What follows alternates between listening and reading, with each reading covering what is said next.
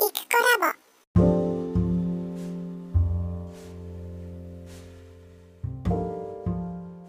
こんにちは、イクコラボです。3月30日水曜日の10時18分になりました。実はさっきまで、えっ、ー、と、今日の分の収録をしてたんですけれども、だらだら喋ってたら30分を超えまして、というか超えたみたいで、アンカーの、あの、録音が30分で切れるんですね。マックス30分なんです。で最後の辺のいいところで多分切れたっていうことで、あの、ということは前半で喋ってたことは多分無駄なことなので、どうでもいいようなことだったと思うので、一回ちょっと取り直そうかなと思って、えー、新しく始めてみました。で、えー、っと、喋りたかったことは何だったかちょっと今となっては思い出せないんですけど、その切れちゃった部分で喋っていたのは面白いことで、こう、なんか人間ってこう、こうなりたいなと思っていると、なんとなくそうなったりすると同じぐらい、こうなったら嫌だなって思ってると、やっぱりそうなるなっていうような話をしてたんです。何を言ってるんだって話ですけど、そもそもは、さっきとかね、昨日とかね、YouTube を見てたら、え、ー、と、与沢翼ってわかります？あの、昔情報商材でブイブイ言わしてた人ですね。えー、今はドバイかなんかに住んで投資とかやりながら一人で YouTube やってるんですけど、この与沢翼さんと、それから青汁王子と、それから、あの、光って言って髪の毛が片方だけ金髪の人。この3人が、えっ、ー、と、新番組を始めるか、始めたかなんかで、賛否両論っていうのを配信してたので、これを見たんですけど、まあ、第1回目のゲストがホリエモンで、そしたらホリエモンチャンネルみたいになってて、ホリエモンが全部仕切るみたいな、進行もするみたいになっていて、まあ、内容的には面白かったんですけど、まあ、3人が3用ともなんか、なんとなく何かで、あの、ボロ儲けした人みたいなイメージで見えてるんですけど、ホリエモンが、じゃああなたたちどうして、そもそもどうやってお金を儲けたのって聞いたんです。でそれに対して3人が、もう普通に赤裸々に自分の今までを簡潔に語っていたんですけど、なんか、結局みんなそうっすね、情報商材、あるいはネットト向けのアフィリエイトじゃないんですけど、あ、アフィリエイトの人も多かったか。情報商材。それから、ネット通販限定の化粧品とかそういうやつを、まあ、ガラケーないしはスマホで売ってくみたいなとこから始まったんですって。で、まあ今時だなっていうところなんですけど、ねなんかね、3人の話をそれぞれ聞いたりとか、あと与沢翼のあの、個人のね、チャンネルで、その、話とかしてて聞いてたら、やっぱりでもみんな高校生の時とか、どうですかね、高校時代に例えばアフィリエイトで月30万稼いじゃうとか、そういった経験をすると、もう普通に会社員になって初任給が10 12万でみたいな、そうなのもうちょっと想像ができないみたいで、そのまま起業していくっていう流れですね。で、与沢翼言ってたのは、彼の世代からすると、ホリエモンがあのライブドア事件で VV、その前か、あの、あの、フジテレビ買収とかで、わーわーやってる、その時期にちょうど自分が大学生ぐらいだったんですって。これからどうやって生きていこうかっていうね。その時にホリエモンを含む、そのヒルズ族と言われた人たちがすごいなっていうふうに見えて、や、こんな人たちと勝負しなきゃいけないんだったら、自分はちょっと頑張らないといけないと思って、当時目指していた弁護士かな？の道をやめて、で、情報商材屋になったっていう、一攫千金を目指して、みたいなところ、話をしてて。でも、それぞれみんな今成功してる人たちって、人生のどこかで、その若い頃っていうか始める頃にね、なんとなくそういうお金持ちになるとか、えっ、ー、と、起業するとか、あるいはなんだろう、ヒルズ族みたいなの分かりやすいかな、イメージ的に。ああいう、とにかく若手起業家みたいなことでキラキラしたいみたいな、そういうイメージっていうのはやっぱり持ってたらしくって、で、へえと思いましたね。私世代が上っていうこともありますけど、自分が20代だったとて、とてもそんな風には思わなかったはずで、たとえその時にインターネットがあってね、ブイブイ言ってる人がいたとしても、へえ、そんな人がいるんだね、ぐらいの。そんなテンションでしかなかっただろうなと思って、正直。で、まあそれが思ってることがプラスに働く例かなと思ったんですけど、なんとなくこの心の奥底というかチラッとね、こんな感じのお金いっぱい儲ける人になりたいなっていうのがあると、じゃあこんなことしてみようかなって思った時に、いや、こんなやり方じゃ間に合わないぞ、もっとやらなきゃってなって、人の10倍ぐらい頑張っちゃうとか、っていう。で、それを頑張りきれた人が成功してる人かなとも思うんですけど、でも、やりたいな、なりたいな、憧れるな、なんかキラキラした感じすんなとか、あの、止められてもやりたいぞとか、そういう感じのノリっていうか本当に、あの、成功すると嬉しいんだみたいなね。そういう感じのノリを3人から感じたんですけど、そこが自分とは全然違うとこだなって思ったんです。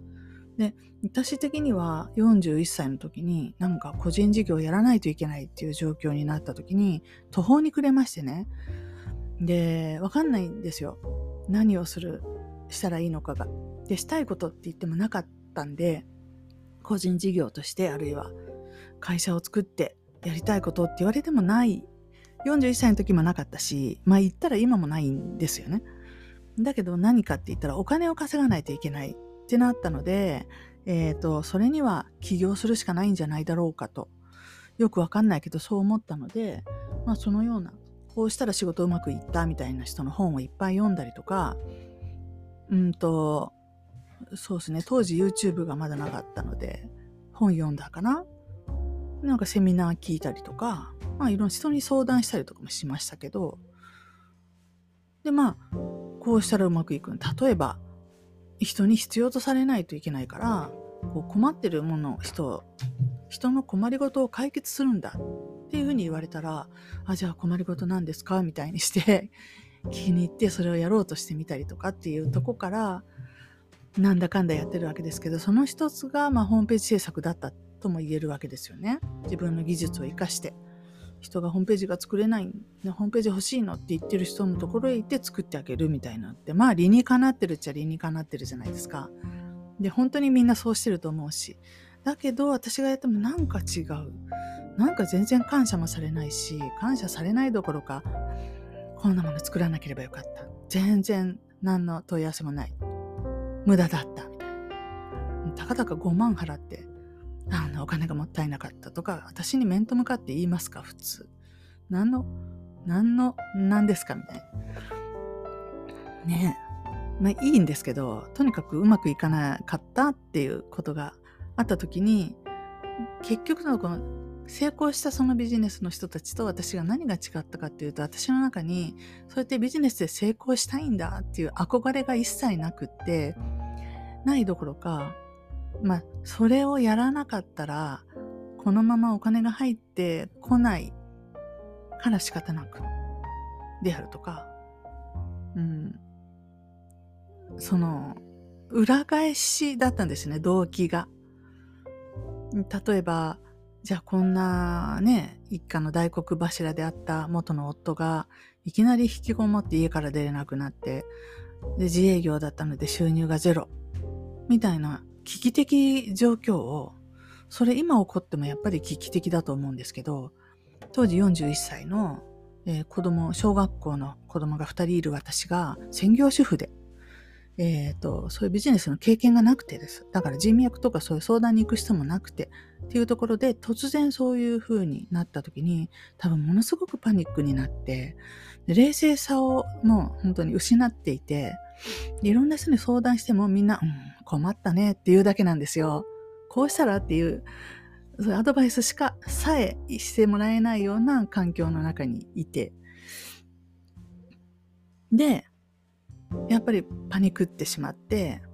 で、もう何でもやるしかないってなって、で、で、で、そのことを当時、小学校5年と3年だった娘たちに一切言わなくて、すごく不安、私がね、すごく不安だったので、こんなこと子供に喋ったら、この子たち不安で小学生なのに、自分たちでなんかできるわけじゃないじゃないですか。で、かわいそうだから絶対この子たちには内緒にしなきゃって言って内緒にしてたんですよね、その状況を。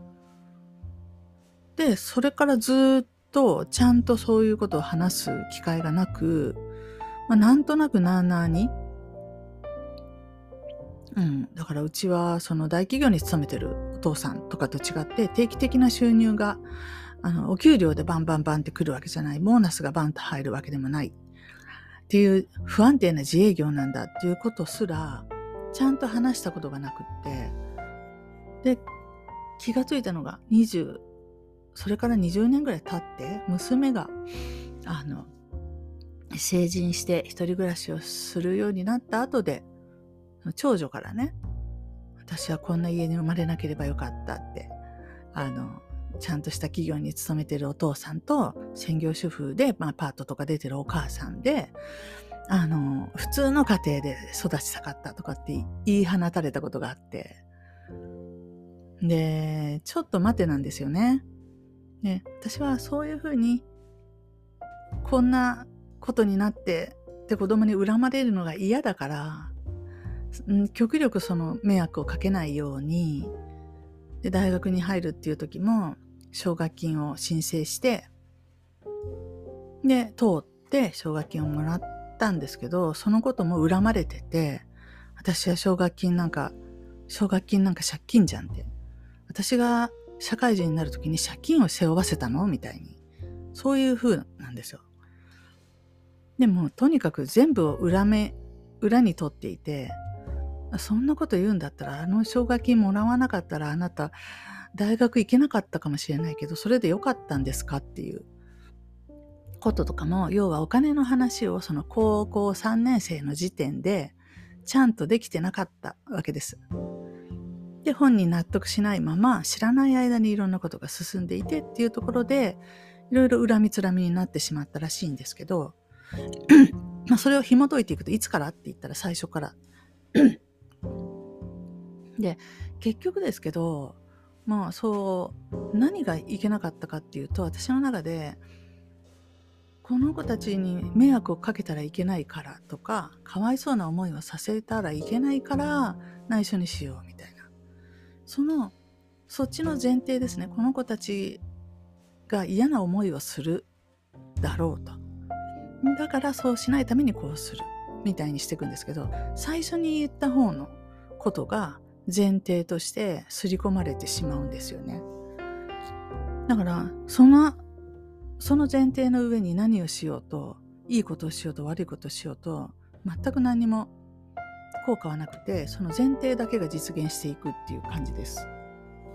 で絶対これって間違いないことだと思う。自分の体験からしてもそうだしえっ、ー、とちょっと勉強していたエリクソン催眠とかのメカニズム的にもそうなんですよ。人間ってその意識の中で言われていることをこうしたらいいとかこうしたらいけないとかっていうことを意識で判断するんですけどそれはそれではないところに入っちゃってる。無意識に入れられちゃってるメッセージの方が効くと。それが催眠ということだ。っていうような、まあえー、メカニズムだと思うんですけどその意識に無意識に入っちゃうっていうのは何かって言ったらそういうそもそもですよね。そもそもその行動をする理由みたいなやつ。こうだからこうするの。理由の方が、えーと実現するのでだとしたらその理由の方が重要で、でその理由が、もし10年経ったらホリエモンみたいにヒルズ族になりたいみたいな、そういう ちょっとキラキラした憧れるような気持ちであるのか、10年後にこの子たちに恨まれるといけないとかっていう、そういうネガティブな意識なのか、によって途中の10年間に行ったことの作業量が全く一緒だったとしても起きてくる結果が真逆っていうことというふうにまとめていいんじゃないかと本当に確信しましたね。まあ、自分の体験についてはそういうネガティブなものしか覚えてなかったりするんでネガティブなものほど実現しやすいよねってこう漠然と思うんですけれどもいやいやいやネガティブポジティブ関係なくポジティブなポジティブでそれを実現させてる人も確かにいるよって。それいいいい悪いは別ですよ。え人から見て価値があるかどうかも別でただ本人の中でそういうあのなんていうのかな。憧れみたいなやつがあったということだけがあの重要というかだからそれが形になって10年後ぐらいになってるよっていう、以上終わりっていう話じゃないかなと思ったんですね。で、これが何て言うかな、この世の中の起きてることの、あのー、原理的なメカニズムだとしたら、じゃあ今どうしましょうっていう話で、もう一回私は自分を遡ってというか見つめ直して、じゃあ自分はどうなりたいですかっていうか、な、何、何に憧れて何にワクワクしてますかって言われたら、まあね、少なくともビジネスやりたいと思ったこともなければ、お金を儲けるっていうことに、そのこと自体にすごく情熱を感じたことも実はなくて、嬉しいですよ、お金入ってくると。でもそれだけなんですよね。で、あと、商売をするとか、そういう風で世の中とつながりたいっていうのも本当のこと言うと思ったことは全然なくて何が楽しいですかって言ったらもういつもやってるようなこうやって喋ってること。でそれから YouTube 見たりとか、うんと、映画とか海外ドラマ見たりするのも楽しいしそういったことを喋ったりするのも多分楽しいしなんなら今やってるじゃないですか。やりたいこと全部。何の不満もないわけですよ。で、え？って自分でも思っちゃうんですけど、でも、なんだろうな、もうちょっと、こう、撮影向きの綺麗なお部屋があったらもっと YouTube できるなとかね、あの、お家が古いので新しいお家欲しいなとかも思う時に、それ、それどうやってそれを実現していったらいいかわからないので、仕事しなきゃいけないのかなみたいに思ってるっていう。ただそれだけであって、で、やっぱり41歳の時に突然一家4人の生計を私が稼がなきゃいけないんだっていうふうに思い込んじゃったっていうとこが、まあこう言いたくないですけど、間違いだったなって思いますね。あのー、今、今の私がその出来事に、その状況で子供がまだちっちゃくて2人いて、えっ、ー、と、人脈とかなくて、で、どうしますかって言われたら、多分私はここを捨てて、まあ、子供を連れて、あの、実家とかに一旦は帰ったでしょう。うん、あるいは実家とかの援助を受けてね、あの、暮らすとかね。とりあえず、ここ出ただろうと思って。で、その勇気がなかったというか、子供たちに本当にそういう迷惑をかけたくなかった。迷惑？あの、自分がすごく転校続きだったので、学校を変えさせるっていうことが本当に嫌で、かわいそうで、で、そういう目に合わせたくなかったんですけど、でもこの事実として、今でこそシングルマザー珍しくないですけど、当時まだね、そう、ほっぴらにあんまり言えるようなことでもなかったし、で、それもかわいそうだと思ったし、っていう私のかわいそうっていう思いが全部裏目に出るような結果が長女にはね、起きてるんで、やっぱりお母さんが何らかの不幸を抱えているんだったら、それは家族としては共有すべきことなんだって。お母さん一人がそれを背負って、で、言わずに、その本当は苦しいとかいうことも子供には言わずに、自分だけで抱え込んだつもりでもきっと抱え込みきれてないんだと思うんですよね。普通に子供のこと気遣ってあげれなってないとかね。何らかの。やっぱ無理ですよ、それは。だったら最初から全部開示して、実はこうなんだわっていうことで、もう、そう、共に生きていくしかないじゃないですか。でもその前半の20年だけの話ですし、そうやってやっぱり人の痛みとか苦しみとかを共有できるかどうかっていうことって人として大事なことなんじゃないかなって。まあ私はその長女で失敗してからそういうふうに分かったんですけど、もう時すでに遅しですけど、っていうのは、とりも直さず私はその時本当にそういう暮らしが好きだった、えー、本を読んだり自由にね、当時はまだこのポッドキャストも YouTube もないですから、発信する場所がなさすぎたんですけど、でもインターネットができてましたから、そういうところで自分の書きたいものを書いて発表することもできるようになっていましたから、そういう生活が続けたいんだっていうところを、あまりにも、こう、自分自身がないがしろにしてしまったなと。うん。でそういうことはもう言ってはいけない。お金儲けだけをしなきゃいけないっていうふうに思ってしまったところで、ちょっとやっぱり人生が狂ったかなって思って、狂うっていうのもおかしいけど。だって、その後出会った人たちとか、その経験が全て今につながっているわけなんで、当時ここを出て、あの、違う人生をね、歩み始めていたら、きっとインターネットここまでのめり込んでやってない、やれてない。だってどっか仕事に出たりね、していたはずなので、そうするとこんなネット付けみたいな生活は40代でしてなかったと思われるので、ワードプレスについても、で、そのワードプレスなりオープンソースなりっていうところの勉強する中で出会った人たちっていうところで、その後の私の情報源というか、あの、支えというか、そういうのは全て作られているんですね、実は。だから、あの、全く違った人生になっただろうと思われて。そうしていくと、今、ポッドキャストもしてないだろうし、YouTube もやってないだろうと。普通におばさんになっていたかもしれないんですけど、それでも、あの、だからそんな人生はありえなかったっていうことなんですけど、結果から見てこれでいいけど、でも、でもそのメカニズム的なこと自分の中のこうなりたいからこうしてるんだよってこうなると楽しいから楽しいだろうと思うからこれをしているんだよっていうふうに生きていくのとこういうふうにするとみんなに迷惑がかかるからとかこういうふうにするとあの 良くないことが起こるからこれをしないでこうしていくみたいにこう自分の人生のこの土台となっているところを楽しいっていうところに置くか、不安というか恐怖の方に置くかっていうところって、本当に何ですかね。ちょっとの差だと思うんですけど、結果のその振り幅の大きさみたいなのにちょっとびっくりするなって思いました。うん。で、なんかまた長くなってきちゃって、これも配信できるんだろうか的なことですけれども、まあまとめますと、まあこの60年の人生を振り返ってですから、でも、まあ今いろんなしがらみがなくなって、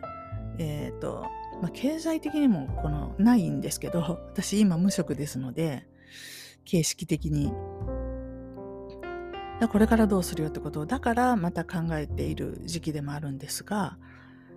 それにしてもこのネットを通してね、そういう経済的に成功したとか成功した経験があるっていう人たちの話を聞く機会もあるとすれば、やっぱり自分が憧れている状況っていうのをもう一回正直に、正直に、自分だけに正直に、で自分にだけ利益があるような人のこと考えずにですね、あの、きちんと捉え直して、で、正直にそれに対してまっしぐらにまともに見てっていうのかな、それを。人にこういうことを言われるといけないからこれは削ろうとかそういうんじゃなくって、いや、私は誰に何と言われてもこういう風になりたいのよと。そういうの思いだけ自分の中にしっかりとすり込んでおくことが何より重要かなって。すり込んだ上で誰にも言わなきゃいいんですよ。言えばほら、叩かれる、もう削られていくんで絶対に。身近な人ほど削ってくるんで、絶対人に言わない。けどその分だけ自分にだけは100%それを信用する、信じる、うんと支持するっていうことかな。自分で自分を支持してあげる。100%応援してあげるみたいな。そんな感覚で、その憧れを持つか持たないかで、あの人生って変わるし、私60ですけど、悪いけどまだ30年ぐらいあるんで、平均寿命的に。ね、平均寿命90だとしたら、90以上行ってる人がいっぱいいるっていう意味ですよね。だって早く死ぬ人だっているわけじゃないですか。したら、どうかすると100歳までみたいな。やばいけど、あと40年もあるってどうするって。0歳が40歳になるみたいな。だとしたらちょっともう一回やっぱりここで仕切り直して今までこういう風にして生きてきたからその延長でっていうことじゃなくってで生き方を変えるっていうのもその表面的な何をするっていうとこを変えるんじゃなくってスタート地点となっているところのその気持ちの問題どういう風になりたいんだよっていうこういう風にしたら楽しいと思うんだよっていうポジティブな明るいイメージの方を信じてそうじゃないものを自分の中で排除していくっていうイメージの話ですけどそこを変えない限りやっぱり今までのルーティンで今までの流れで、えー、進むだけだなと思ったのでまあとりあえず長いですけどこれは自分自身へのメッセージとしても一回配信しておこうかなと思います。はい、以上です。